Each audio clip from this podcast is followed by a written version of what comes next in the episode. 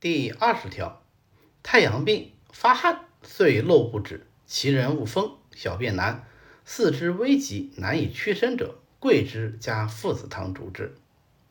那桂枝加附子汤方：桂枝三两，去皮；芍药三两，甘草三两，炙；生姜三两，切；大枣十二枚，掰；附子一枚，刨去皮，破八片。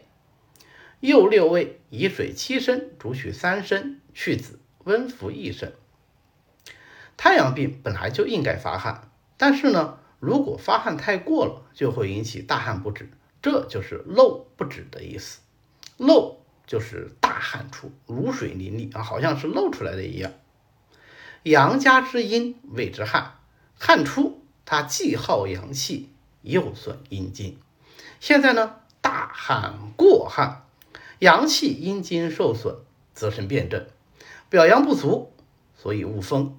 阳虚精亏，气不化精，就可以表现为小便难。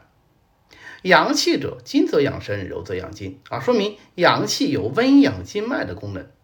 现在过汗伤阳，阳气就不能够温养经脉，所以就出现四肢危急，难以屈伸。整个病机的核心呢，是过汗损伤了阳气和津液。那当务之急就是先救阳气，阳复则精自生，所以用桂枝汤，再加炮附子一枚，来扶助阳气。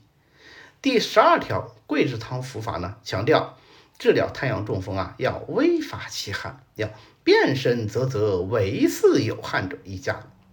如果过汗啊，以至于如水淋漓，则病必不除。